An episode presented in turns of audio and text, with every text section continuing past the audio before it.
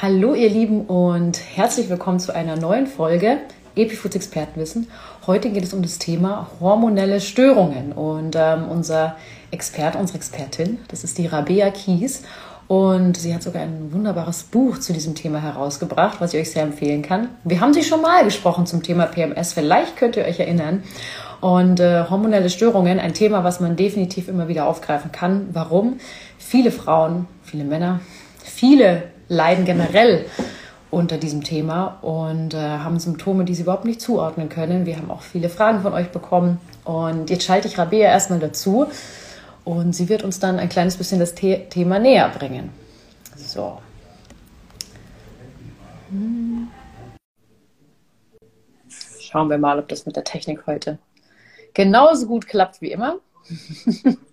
oh, klappt schon. Wunderbar. Hallo. Hörst du mich? Ja, ich höre dich gut. Sehr gut. Das, ich glaube, der meist äh, gehörteste Satz, gehörte Satz äh, in den letzten zwei Jahren. Hörst du mich?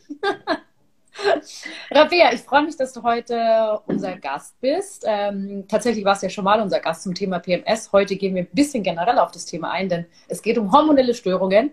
Ich habe schon ein bisschen eingeleitet und auch erzählt, dass du ein Buch geschrieben hast ähm, was im Hugendubel witzigerweise neben unserem lag und das fand ich super cool. Ähm, ich gebe das Wort direkt mal an dich weiter und ähm, kannst dich mal vorstellen. Ja, vielen Dank. Ich freue mich sehr, wieder da zu sein. Und diesmal haben wir beide ja das Vergnügen. Genau. also doch mal was Neues. Ja, ich bin Rabea Kies. Ich bin Hormoncoach. Das bedeutet, ich unterstütze Frauen mit hormonellen Beschwerden auf natürlichem Weg wieder gesund zu werden und ihre Hormone wieder ins Gleichgewicht zu bekommen. Sehr, sehr cool. Ähm, ich würde sagen, wir fangen so ganz, ganz generell an, denn wir haben heute schon als Epifood of the Day gehabt, warum denn Hormone? Was sind denn Hormone? Wir brauchen sie auf jeden Fall für ganz viele Funktionen in unserem Körper. Sie sind sehr wichtig, weil sie so kleine Informationsträger sind, ein Botenstoff in unserem Körper. Und deswegen, was sind hormonelle Störungen? Was passiert da genau im Körper? Ja, also was da genau passiert, ähm, ist im Grunde, dass einfach Hormone, die normalerweise in einem ja gut ähm, abgestimmten System miteinander fungieren und auch harmonisieren, ähm, gestört sind. Entweder die Hormonspiegel sind zu niedrig oder zu hoch oder das Verhältnis der Hormone zueinander stimmt nicht, so dass ganz bestimmte Hormone eine gewisse Dominanz bekommen und sich sozusagen äußern über ganz bestimmte Symptome. Und das muss man einfach verstehen, dass unsere Hormone letztlich nicht die Schuldigen sind. Die sind eigentlich nicht das Problem, denn sie reagieren eigentlich immer nur auf äußere und innere Lebensbedingungen und zeigen das mit bestimmten Symptomen und Beschwerden. Und die kennen viele von uns ja viel zu gut. Die einen mehr oder weniger. Das stimmt. Also, weil, weil du schon gesagt hast, ähm, mal ist der Spiegel hoch, mal niedrig. In dem Sinne, man misst das Ganze alles ähm, optimalerweise im Blut, oder? Ja, also das mit dem Messen ist immer so eine kleine Schwierigkeit, weil letztlich ja die Hormonspiegel sich andauernd verändern und dauernd auch reagieren, auch im Tagesverlauf, im Zyklusverlauf und im Verlauf unseres Lebens. Und äh, letztendlich sind das ja immer nur so Momentaufnahmen, ähm, die im Grunde aber auch nicht das ganze Bild abbilden dieses fein abgestimmten Systems. Also man kann natürlich versuchen, bestimmte Hormone rauszupicken und zu gucken, wie sind da die Spiegel. Aber letztendlich muss man wirklich verstehen, dass das immer ein großes Ganzes ist und alle Hormone sich jederzeit immer wieder gegenseitig beeinflussen. Und selbst wenn wir jetzt mal drei Hormone rauspicken, die uns interessieren, haben wir viele andere Hormone immer noch nicht erfasst, die aber letztlich genauso mit äh, dieses Bild äh, bestimmen und, und malen, wie diese drei, die wir uns da jetzt raussuchen. Und das ist, glaube ich, so ein bisschen auch dieser, ja, diese Veränderung ähm, in unserem Denken. Also wir können nicht einfach ein Hormon, wenn es im Mangel ist, ersetzen. Ähm, was machen wir mit den vielen anderen Hormonen, die ja genau auf diesen Mangel auch reagieren und, und das ganze System erstmal zu schauen, wie geht es mir denn eigentlich als Frau? Also wie, wie geht's mir? Geht's mir gut? Bin ich voller Energie, schlafe ich gut, bin ich leistungsfähig, bin ich konzentriert, habe ich Freude am Leben, kann ich Freude empfinden, ähm, habe ich eine schöne Haut, strahlende Haare, einen guten Stoffwechsel. Das sind doch die Dinge, die letztendlich Gesundheit ausmachen. Und wenn das äh, der Fall ist, dann sind unsere Hormone in Balance, uns geht's gut und wir müssen uns keine Sorgen machen. Aber wenn es eben genau das Gegenteil ist, also wenn so kleine Zimperlein kommen, wir dauernd müde, erschöpft sind, depressiv, depressiv sind, wir Beschwerden haben, Schmerzen haben, Haarausfall, Akne, äh, Libidoverlust und insgesamt uns einfach nicht mehr wohlfühlen oder uns auch gar nicht mehr so richtig wiedererkennen, dann ist das ein Zeichen, dass wir uns um unsere, um unsere Hormonbalance kümmern dürfen. Und ähm, ja, da kann man natürlich, wie gesagt, man, an wen das interessiert, der kann natürlich auch Tests machen. Ähm, manchmal hilft ja das so schwarz auf weiß zu sehen, aha, jetzt muss ich was tun. Ja. Aber oftmals ist es einfach auch genau andersrum der Fall. Die Frau hat Beschwerden und Symptome, geht zum Arzt und laut Arzt ist aber alles in Ordnung. Hm. Ähm, das hat verschiedene Gründe. Entweder weil äh, nicht die richtigen Hormone bestimmt worden sind zum richtigen Zeitpunkt ähm, oder auch mit der falschen Messmethode oder die Hormone einfach falsch interpretiert werden. Also auch hier gibt es so einige Stolpersteine, weshalb ich da immer ungern so, also wenn man den richtigen Arzt hat, der sich wirklich auskennt, der ganzheitlich arbeitet und auch eine funktionelle Herangehensweise hat, eine ganzheitliche Herangehensweise, dann kann das eine gute Möglichkeit sein. Aber wenn ich da jetzt zum Hausarzt gehe oder einen Gynäkologen aufsuche, der eben dieses ganzheitliche Verständnis nicht hat, dann äh, kommen doch viele Frauen leider auch sehr frustriert aus der Arztpraxis und sind dann immer noch nicht schlauer. Und äh, deswegen ist mein Ansatz einfach zu sagen, wenn du merkst, es geht Was können die Ursachen sein für deine hormonellen Störungen? Was hat deine Hormone aus dem Takt gebracht in den letzten Wochen, Monaten und Jahren? Und setze da an, das ganze System natürlich wieder in Balance zu bringen. Und wenn wir unsere Lebensbedingungen optimieren, ähm, wenn wir den Hormonen das Umfeld geben, was sie brauchen, um sich wieder zu regulieren, ähm, dann wird es uns automatisch besser gehen. Ja, es geht also immer danach, ich habe heute gerade ein Newsletter geschrieben, deswegen, es geht gar nicht immer so danach, darum zu fragen, was kann ich denn jetzt tun, sondern warum bin ich eigentlich in dieser Situation? Was hat dazu geführt, dass ich in dieser Situation bin, dass es mir jetzt so geht? Und wirklich ganzheitlichen äh, Lösungsweg zu finden. Du bist schon total tief im Thema drin. Aufzugreifen. Jetzt steht das mhm. Bild gerade, um deine Frage nochmal aufzugreifen. Ähm, man kann Hormone im Speichel messen lassen, das finde ich Hormone bestimmt werden können, die die wirklich auch an der Zelle wirken und, äh, und ankommen. Ähm, aber es geht natürlich auch im Blut, da muss man nur die freien Hormone zusätzlich nochmal bestimmen. Genau. Das ist auf jeden Fall sehr interessant. Ich würde sagen, wir fangen so, wir holen noch mal so ein kleines bisschen aus, denn wir, wir haben ja letztens mit über PMS gesprochen und es gehört mhm. zum Thema hormonelle Störung. Deswegen möchte ich es auch jetzt noch mal ein bisschen aufgreifen. Auch wenn ihr natürlich angeleitet seid, das andere auch anzuschauen, tut es. Ähm, ja, PMS. Oft denkt man irgendwie, dass es irgendwie so schlechte Laune, während man seine Periode hat. Aber so ich würde sagen, mit Social Media, auch dank Social Media, wissen immer mhm. mehr Menschen, dass es davor ist, weil es ja Prä, also PMS, ähm, muss ich sagen, habe ich auch dazu gelernt. Ja, da siehst du mal, wie äh, wir Frauen, und das sind irgendwie so, äh, ja, auch Probleme, mit denen wir im Laufe des Lebens irgendwie mal zu tun haben. Ich muss auch sagen, vorhin hast du gesagt, strahlende Haut, äh, schöne Haare. Und ich lehne mich jetzt ganz weit aus dem Fenster, aber ich glaube, ich kenne fast keine Frau, die das ihr Leben lang so hat. Ja, also ich glaube, wir sind da immer in einem Schwanken drinnen.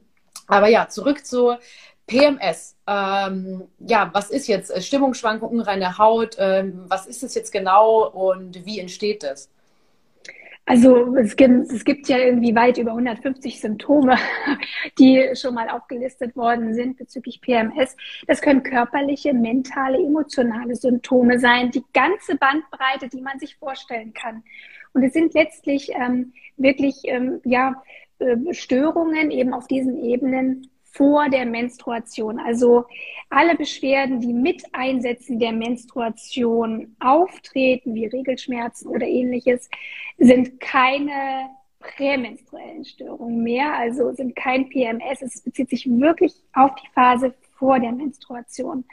Ja, und wie gesagt, also ganz häufig ähm, erleben Frauen diese ähm, ja, Veränderung in der Stimmung, also was die emotionalen Gefühlsregungen betrifft. Also entweder sie sind sehr, sehr nah am Wasser gebaut, sehr, sehr sensibel, so ein bisschen weinerlich. Andere haben vermehrt Ängste ähm, oder auch Gereiztheit. Also ne, der Partner sagt nur ein Wort oder das Kind und schon ist man an der Decke und reagiert völlig über, also so wie man eigentlich normalerweise gar nicht ist. Viele Frauen erkennen sich dann auch selber gar nicht so richtig wieder. Ähm, ja, oder das kann eben auch, ähm, ja, so ein bisschen, ähm, wobei ich habe, glaube ich, eigentlich alle gesagt, also Ängstlichkeit, ach so depressive Verstimmungen sind, können auch der Fall sein. Es kann eine sehr starke Müdigkeit eintreten. Also das merke ich bei mir immer sehr, äh, dass ich so in den Tagen vor der Periode, vor allem also an den ersten zwei Tagen vor der Periode, sehr, sehr müde bin. Also ich habe ein großes Schlafbedürfnis und Ruhebedürfnis. Das ist auch ganz normal. Und ähm, ja, und das sind eigentlich so diese Themen Wassereinlagerungen, Verdauungsbeschwerden haben manche Frauen, Verstopfung. Ähm, ja, also ja. können sich auch Hautprobleme verstärken. Also alles, was man so im Grunde auch feststellen kann, was so zyklisch auftritt, nur in dieser bestimmten Phase. Und ähm, das ist vielleicht eben auch interessant, wenn jetzt Frauen sich fragen, hm, das, was ich da habe, ist das jetzt eigentlich PMS? Das kann man eben wirklich ganz genau feststellen, wenn man mal so ein, ich nenne es PMS-Tagebuch, das kann man auch auf meiner Website kostenlos downloaden. Da kann man nämlich mal einfach den Zyklus beobachten anhand von Beschwerden. Und wenn diese Beschwerden wirklich immer zu einer bestimmten Zeit, in unserem Fall vor der Periode auftreten, dann kann man von PMS sprechen. Genau. Und dann kann man natürlich auch überlegen, wodurch entstehen sie? Was sind die Ursachen für PMS? Und das kann auch so ein bisschen unterschiedlich sein, aber es gibt natürlich auch typische Ursachen, über die wir bestimmt auch gleich einmal sprechen können. Ja, sehr interessant. Ähm, also wie, wie kann ich jetzt als Betroffene damit umgehen? Äh, Im besten Fall vielleicht sogar äh, diese PMS, ich sag's jetzt mal, heilen. Es ist ja in dem Sinne keine Krankheit, ne? aber es ist schon eine Situation, mit der man natürlich umgehen möchte und irgendwo auch muss. Ja, ich glaube, was auch nochmal wichtig ist, ähm, zum einen sind natürlich Zyklusstörungen nicht normal. Also es ist nicht von der Natur angedacht, dass wir uns furchtbar fühlen, dass wir so üble Stimmungsschwankungen haben und selbst kaum wiedererkennen oder starke Schmerzen haben, wenn zum Beispiel die Periode einsetzt. Das ist also nicht vorgesehen.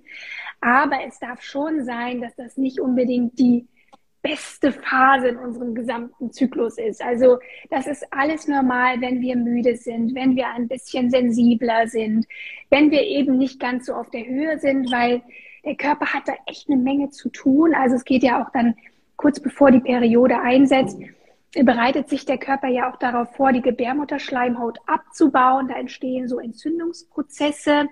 Ähm, auch das Immunsystem ist so ein bisschen beeinträchtigt dadurch. Deswegen sind manche Frauen in der Phase manchmal auch so ein bisschen ähm, empfänglicher für so Infekte. Ne? Und ähm, ja, genau.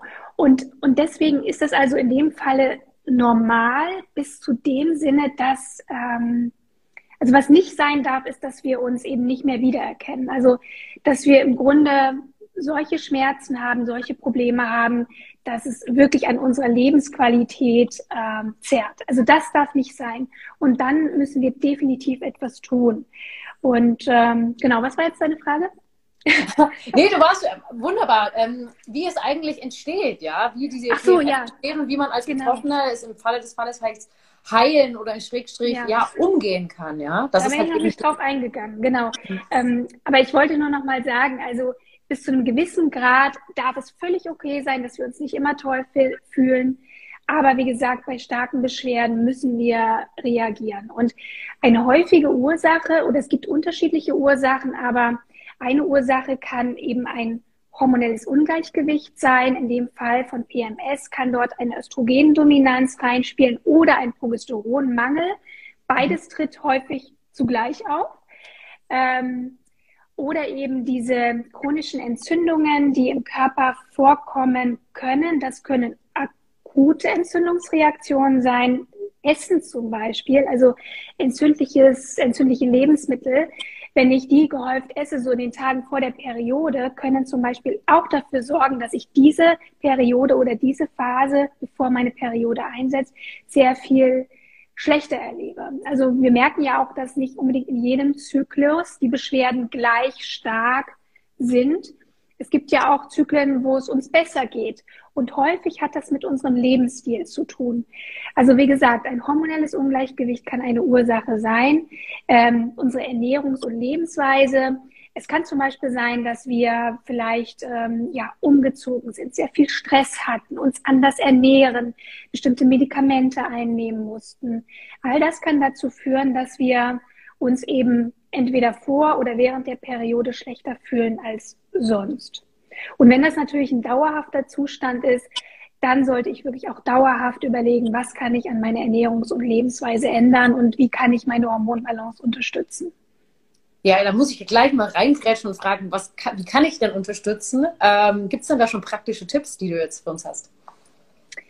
Ähm, also ich denke, was, ähm, was man vielleicht eben so im ersten Step mal schauen kann, wenn man sich fragt, kann eine hormonelle Disbalance dahinter stecken? Dann kann man mal nach den Symptomen gehen. Ich habe ja in meinem Buch so einen Hormon-Selbsttest oder auch auf meiner Website, den kann man sich auch kostenlos downloaden. Und anhand der Symptome kann man herausfinden, ob möglicherweise eine Östrogendominanz oder ein Progesteronmangel vorliegen, die eben diese PMS oder dann auch Regelbeschwerden verursachen können. Und typische Symptome können sein PMS, aber eben auch Wassereinlagerungen, Schlafstörungen, äh, geringe Libido, äh, Gewichtszunahme, die man sich gar nicht so richtig erklären kann. Also manche Frauen haben wirklich zwei bis drei Kilo Wassereinlagerungen nur in den Tagen vor der Periode. Das kann häufig auch mit einer Östrogendominanz einhergehen. Erschöpfung und Müdigkeit ist im Grunde bei allen ähm, hormonellen Disbalancen so ein Thema. Genau. Und, ähm, und da kann man schon mal so einen ersten Hinweis bekommen, aber gerade die Östrogendominanz kann man wirklich auch sehr gut im Speicheltest einmal nachweisen.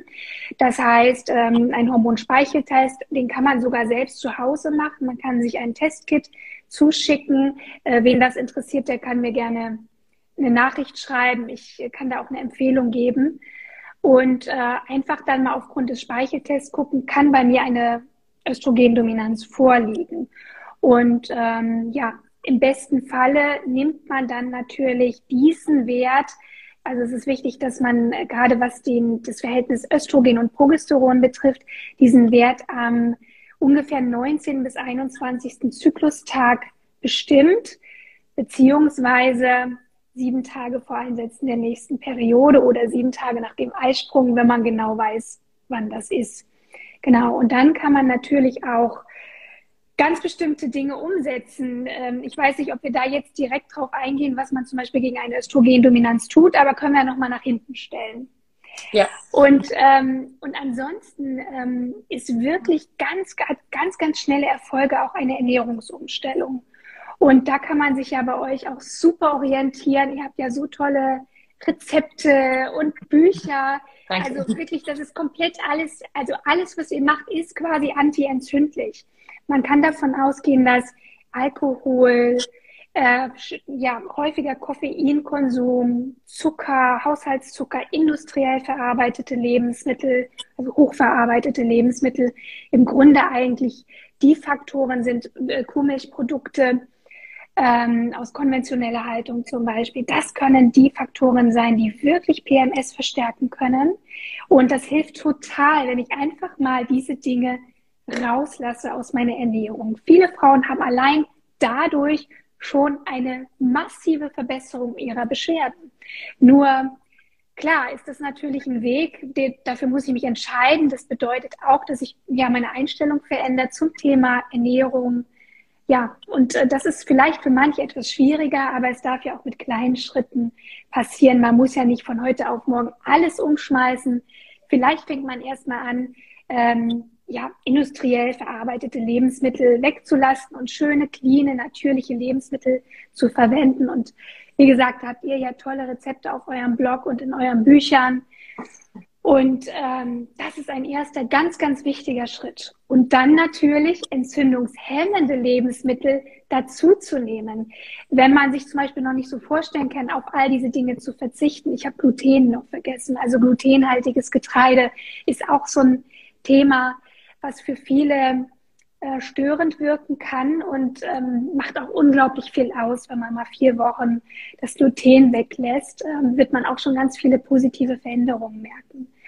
Und ähm, dann eben zusätzlich ähm, ja, entzündungssenkende Lebensmittel mit hinzunehmen. Und da denke ich vor allem an die Grünblattgemüse. Also ja, irgendwie am besten alles, was grün ist, ist super. Also Spinat, Mangold, alle möglichen Kräuter, aber auch Bitter, Bitterstoffe, vor allem aus Kräutern, Löwenzahn, Rosmarin, Basilikum, im Grunde alle Kräuter immer fleißig mitverwenden. Man kann da tolle Pestos machen, äh, das in Salate mit einbinden, tolle Suppen kochen, Smoothies aus äh, frisch gepflückten Brennnesseln und Löwenzahn. Ähm, also da kann man ganz, ganz viel machen. Und ähm, klar, es gibt natürlich auch Lebensmittel, die wirklich bekannt dafür sind, antientzündlich zu wirken, wie zum Beispiel Kurkuma. Das Kurkumin ist ja ein Bestandteil, den man entweder eben zu sich nehmen oder Ingwer, ne, die kommen ja aus einer Familie, kann man als Nahrungsergänzung zu sich nehmen, aber natürlich einfach auch mit in die tägliche Ernährung einbauen.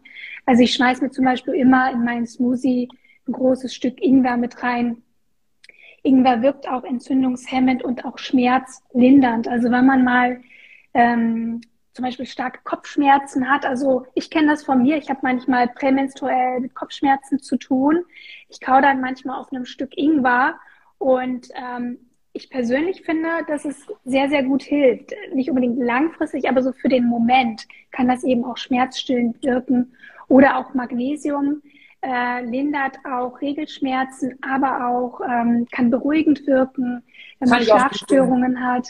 Genau, das kann ich auch sehr empfehlen, auch als Nahrungsergänzung. Speziell auch das Magnesiumglycinat empfehle ich vor allem bei Hormonstörungen, weil es eben vor allem auch die ähm, Neurotransmitter wirkt. Es wirkt beruhigend und gerade bei Progesteronmangel, da sind wir nämlich manchmal so ein bisschen aus dem Häuschen, haben so diese Gereiztheit und Stimmungsschwankungen und das Magnesiumglycinat wirkt sehr beruhigend auch aufs Nervensystem und ähm, ja, ist so ein Allrounder für die Hormongesundheit und da kann man im Grunde eigentlich auch nicht, also man kann immer zu viel nehmen, aber im Grunde kann man das auch bedenkenlos supplementieren. Ja, witzig, dass du sagst, weil ich habe auch schon ganz viele äh, Magnesiumarten ausprobiert in dem Sinne, also chemische Zusammensetzungen, chemische mhm. Formeln und bin auch jetzt bei dem hängen geblieben tatsächlich, muss sagen. Ähm, und kann da habt ihr auch echt gute Erfahrungen und empfehle das auch mhm. immer ganz gerne. Ähm, ja, finde ich auch super. Wenn gleich immer, das muss ich immer wieder sagen. Ich meine, im Grunde ist uns das ja allen klar, aber die Basis ist immer eine hormonfreundliche Ernährung und ein hormonfreundlicher Lebensstil. Also wir können nicht grottenschlecht essen und glauben, wenn ich jetzt Magnesium und Kurkuma-Kapseln nehme, dass sich da irgendwas verändert. Das wird also überhaupt nicht möglich sein. Jetzt haben wir über PMS gesprochen, jetzt gibt es aber noch was anderes bei PMS. da hast du deinen Zyklus ja. So, aber was ist, wenn du ihn eben nicht hast? Jetzt kommt der, bleibt er aus, kommt zu früh, kommt zu spät, äh, mhm. ist vielleicht gar nicht mehr da. Ähm, was mache ich jetzt? Ja, woher kann das jetzt kommen? Und ähm, ja, können sich da vielleicht auch ernsthafte Erkrankungen dahinter ähm, verstecken? Ähm, wie siehst du dieses ganze Thema? Denn es ist ja definitiv so, dass man diesen Zyklus sich wieder herbei wünscht, aber man weiß nicht, wo man anfangen soll. Mhm, ja, also man kann das, den Zyklus wirklich als fünftes Vitalzeichen betrachten. Das heißt, unser Zyklus zeigt uns sehr genau an, wie es um unsere allgemeine Gesundheit steht.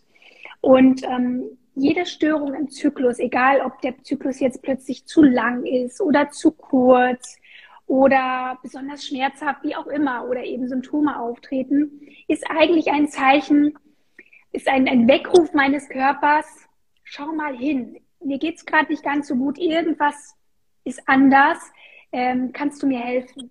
Und ich finde diesen Ansatz sowieso sehr gut, dass wir uns im Grunde gar nicht unbedingt so als Opfer unserer Hormone sehen, sondern wirklich dankbar sein dürfen, dass der Körper mit uns spricht, dass er uns diese Zeichen sendet.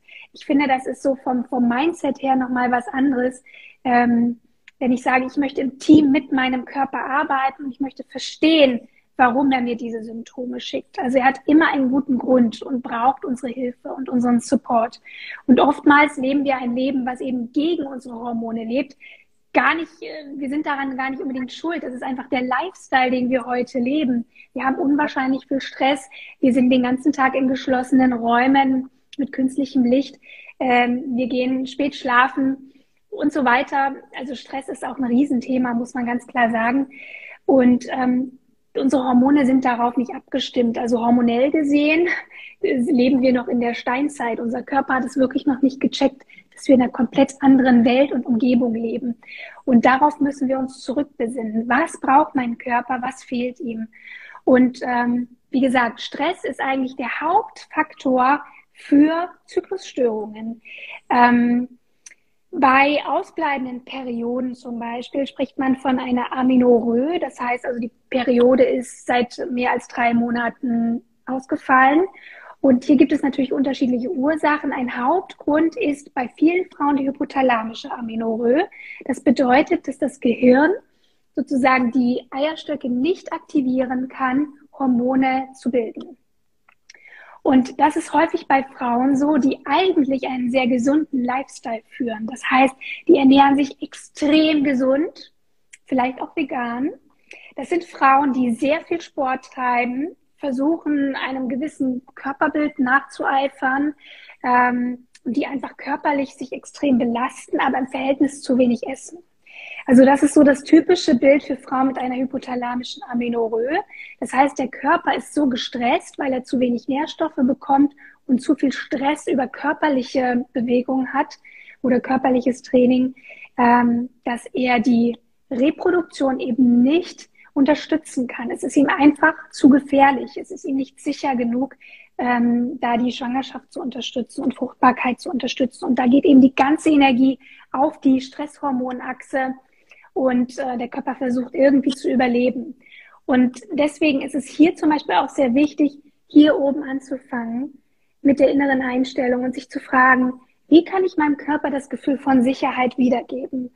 Und zwar über eine sehr nährstoffreiche Ernährung, also meinem Körper alles zu geben, was er braucht. Und da fängt es bei den Makronährstoffen an, Kohlenhydrate, Fette, Eiweiße. Kohlenhydrate, das ist ganz besonders, ne? Ja, genau. Und das ist ja bei vielen Frauen schon ein großes Thema. Sie haben Angst vor Kohlenhydraten, Angst vor Fetten, weil man könnte ja zunehmen. Und da drehen sich aber viele in einem Kreis. Das heißt, ähm, diese Voraussetzung oder diese Tatsache stört ja wieder die Hormonbalance und stresst den Körper. Und deswegen sich da einmal zu entscheiden, ich will da raus und ich möchte gerne meinen Körper nähren und unterstützen. Und da gehört zuerst einmal die ja, innere Bereitschaft dazu, bestimmte Glaubenssätze auch abzulegen. Deswegen viel ist wirklich auch diese innere Einstellung. Und ähm, selbst bei anderen Zyklusstörungen, auch wenn Zyklen vielleicht zu kurz oder zu lang sind, ist Stress immer ein Thema, dass man sich wirklich mal fragt, was stresst mich? Ist es vielleicht emotionaler Stress? Sind es Beziehungsprobleme? Ist es irgendwas auf der Arbeit? Sind es existenzielle Probleme? Oder sind es wirklich auch körperliche Stressoren? Und das fängt an bei äh, stillen Entzündungen. Das kann bei Darmdysbiosen anfangen. Das kann bei falscher Ernährung anfangen. Und natürlich können dann auch andere hormonelle Ungleichgewichte eine Rolle spielen. Wenn die Schilddrüse entzündet ist, wenn eine Schilddrüsenunterfunktion vorliegt, auch dann können die Eierstöcke nicht richtig ähm, angesteuert werden. Der Körper braucht sehr viel Energie für die Bildung von neuen Eizellen und für die Bildung unserer Zyklushormone ähm, Östrogen, Progesteron, Testosteron. Und wenn die Schilddrüse nicht genug Energie produziert, weil sie in einer Unterfunktion ist, dann kann auch das zu Zyklusstörungen führen, zu höheren Prolaktinspiegeln, die dann wieder auch den Eisprung verhindern und ein fehlender Eisprung sorgt für Progesteronmangel, beziehungsweise dass der Zyklus sich verschiebt. Also du siehst, es gibt relativ viele Ursachen und Möglichkeiten und da kann natürlich auch eine Diagnostik helfen. Also ich würde immer auch wirklich eine umfangreiche Schilddrüsendiagnostik machen, gerade wenn eben Zyklusstörungen da sind, wenn die Periode vollkommen ausbleibt oder ein Kinderwunsch besteht. Man sollte immer auch auf, ähm, an eine Schilddrüsenunterfunktion denken. Und hier nochmal der Hinweis, viele Ärzte, gerade auch so Hausärzte, die ja die, die erste Anlaufstelle für sowas sind, machen häufig keine umfangreiche Schilddrüsendiagnostik. Das hört dann bei TSH oder T4 auf. Ähm, das ist aber keine Schilddrüsendiagnostik. Häufig sind diese Werte im Normbereich. Ähm, dieser Normbereich hat einen riesen Range. Da fallen also sämtliche Störungen schon rein. Man wird dann aber trotzdem, bei ihm ist alles normal, äh, nach Hause geschickt und der Frau geht es weiterhin schlecht. Und ähm, ja, also insofern kann das schon auch ähm, relativ komplex sein.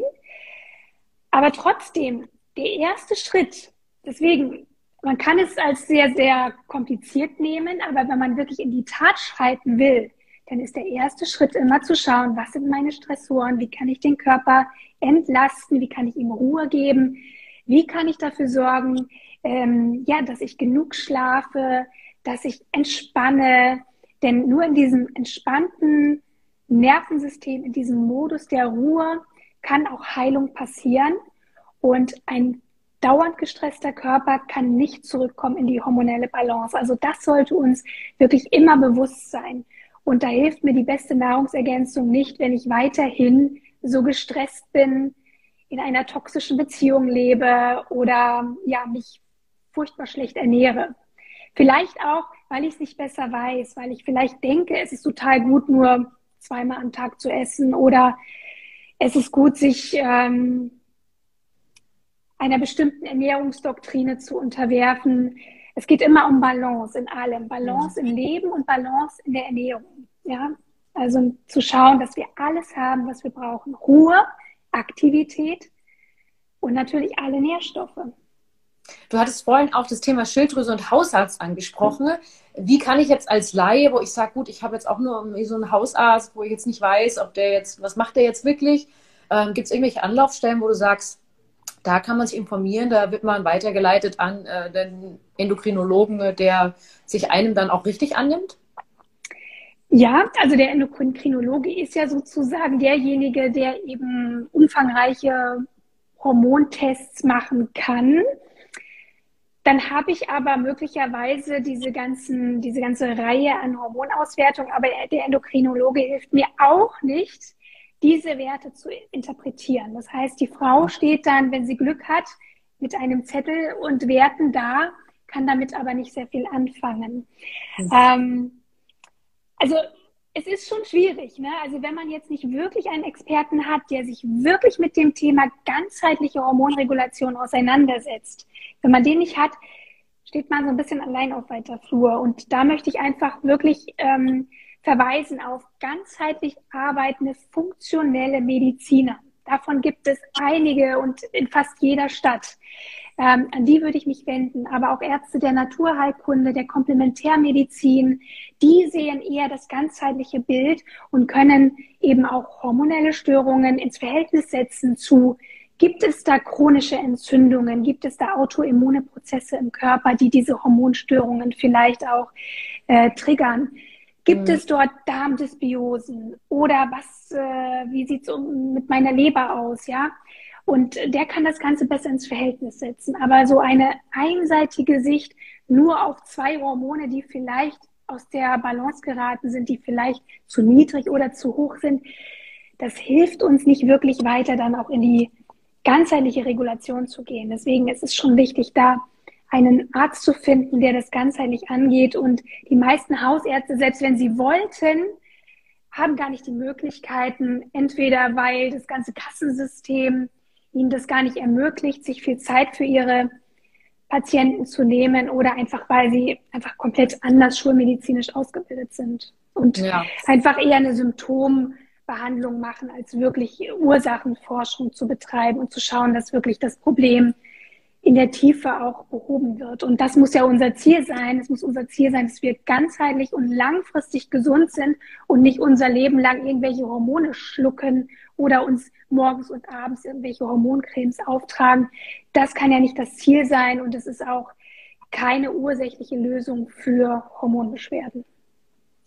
So, wann ist jetzt eine Hormontherapie notwendig? Das bekommen ja auch manche, die beim Endokrinologen waren und dann kommt äh, die Information, ich sage jetzt mal, ob vom Frauenarzt oder Endokrinologe, ja, wir machen jetzt die Hormontherapie. Mhm. Ähm, puh, ist es, ist es empfehlenswert? Wann ist es empfehlenswert? Ist es vielleicht in manchen Fällen auch super wichtig? Ja. Also eine Hormontherapie, das müssen wir uns auch klar machen, ist immer eine Symptombehandlung, ja?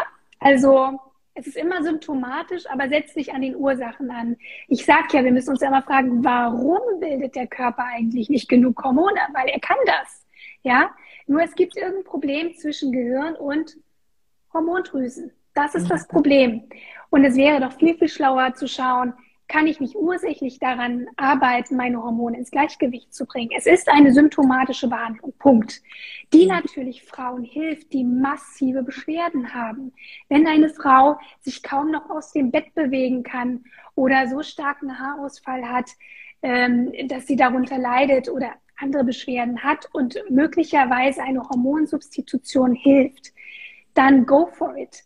Dann braucht sie aber einen Arzt, der wirklich regelmäßig die Hormone testet, alle drei Monate und immer wieder auch anpasst die Dosierung und schaut, ist es denn noch möglich? Und parallel gilt es immer an den Ursachen zu arbeiten, das heißt die Ernährung zu optimieren und den Lebensstil zu optimieren.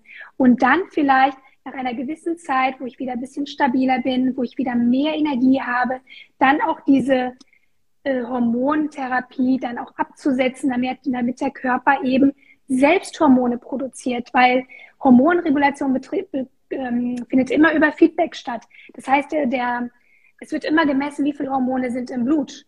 Und dann entscheidet das Gehirn, muss ich mehr Hormone anfordern oder nicht. Wenn ich von außen die ganze Zeit Hormone reingebe, dann legt sich unser Gehirn schlafen, also der Hypothalamus, und denkt, ist ja genug da, brauche ich selber keine Hormone produzieren. Das heißt, wir drehen uns im Kreis und kommen dann nicht raus. Ja, also wir müssen immer wieder bedacht darauf sein, den Körper, den Körper bei der Eigenregulation zu unterstützen. Und das können wir, das ist ja nicht unmöglich. Nur so funktioniert halt die Schulmedizin nicht. Und wir können einfach nicht ein einziges Hormon ersetzen. Ich habe es ja am Anfang schon gesagt.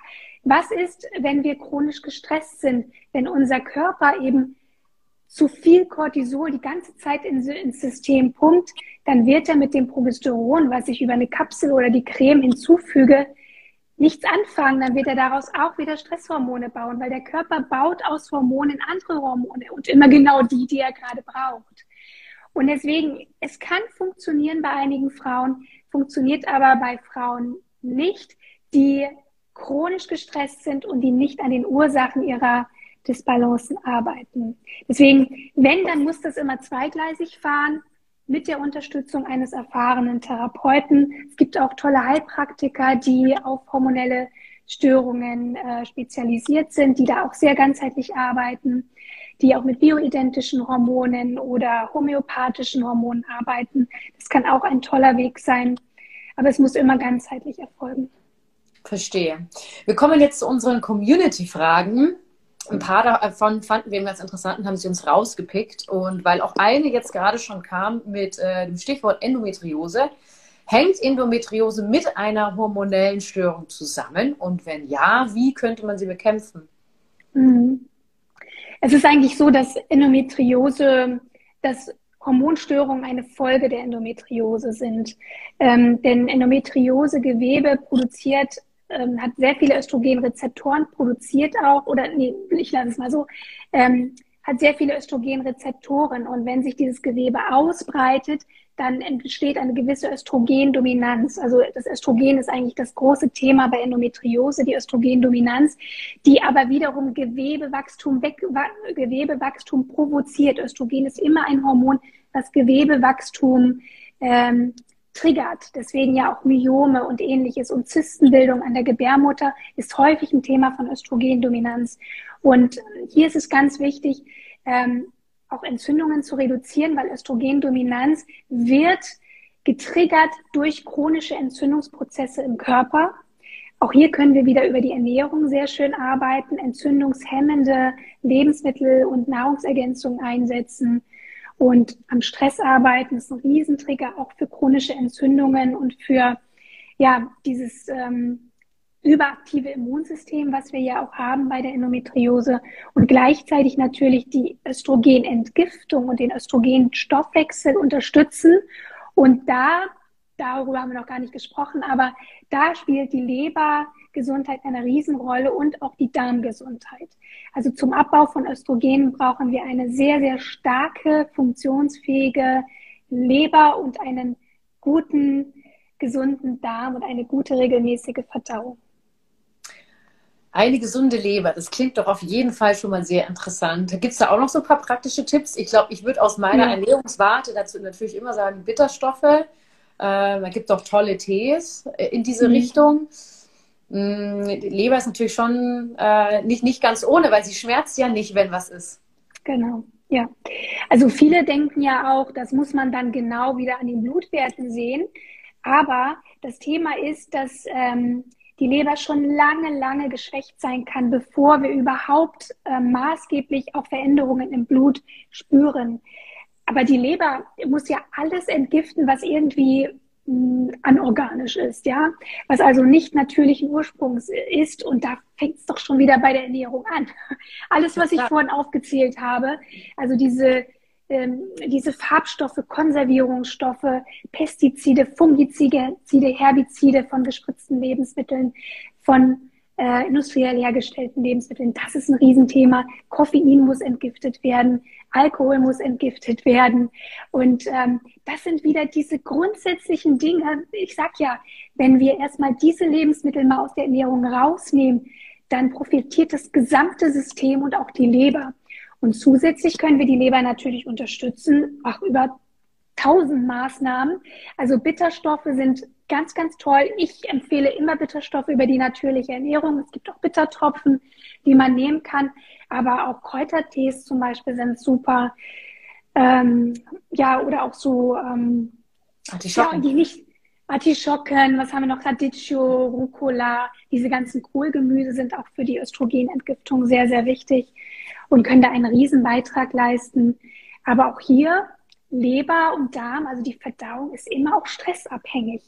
Also der Darm braucht auch wieder einen, einen entspannten Zustand, damit er in einem schönen ähm, Gleichgewicht bleibt und die Verdauung schön entspannt ist. Also wir kennen das ja alle, wenn wir irgendwie Stress haben und aufgeregt sind, dann verändert sich auch die Verdauung. Und wenn ich aber chronisch gestresst bin, dann habe ich Probleme mit der Verdauung und dann können auch überschüssige Östrogene nicht vernünftig aus dem Körper rausgebracht werden.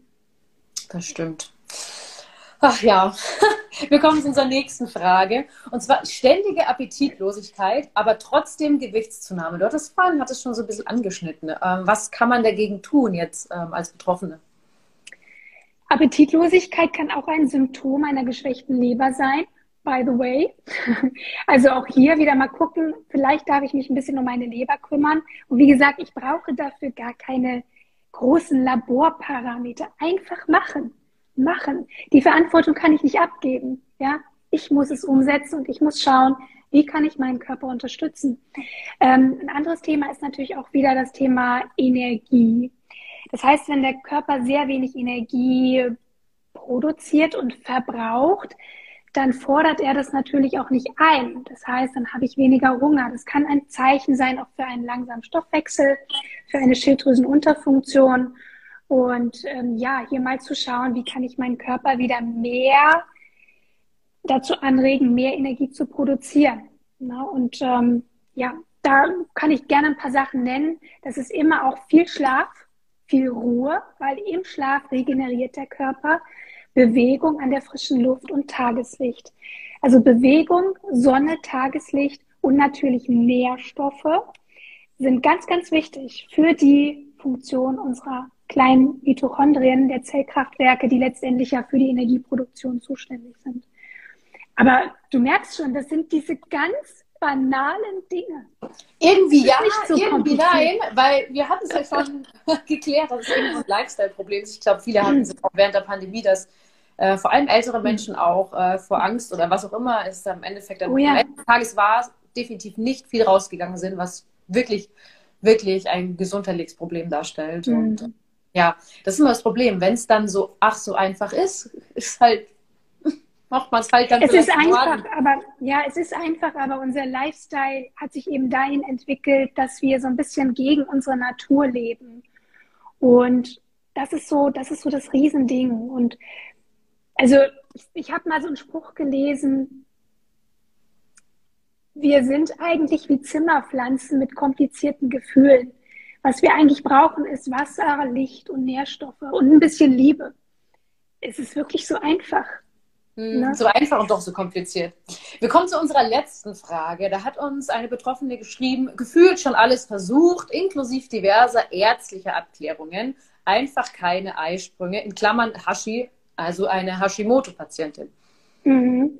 Ja, Hashimoto geht ja häufig eben, wie schon erwähnt, auch mit einer Schilddrüsenfunktion einher. Das heißt, die Energieproduktion des Körpers ist gedrosselt und ist gerade mal gar nicht in Richtung Fertilität und Fruchtbarkeit ausgerichtet.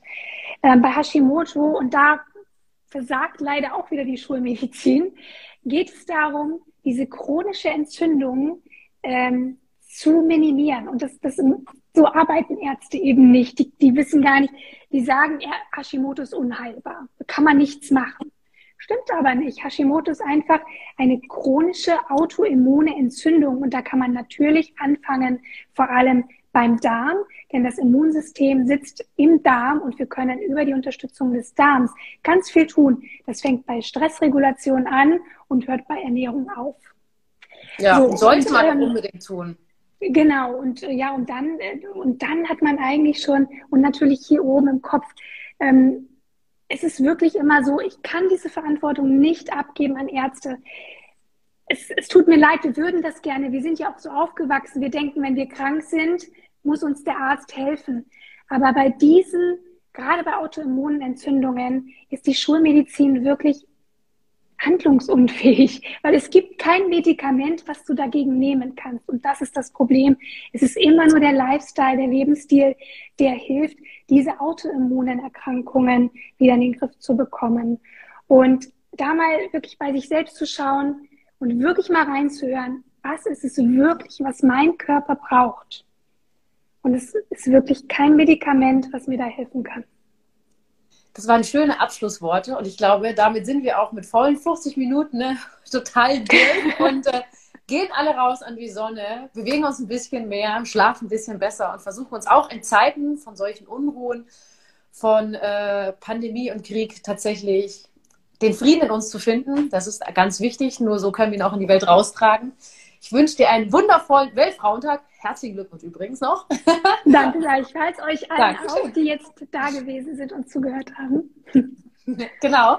Und damit noch vielen, vielen Dank für deine Expertise. Ich glaube, das hilft vielen auch, einfach den Stein ins Rollen zu bringen, sagt man so schön. Ich hoffe. Auf jeden Fall. Und dann hören wir uns hoffentlich ganz bald wieder zu einem neuen Thema. Ich freue mich. Ist immer schön bei euch. Mach's gut, Rabia. Ciao. Danke. Tschüss.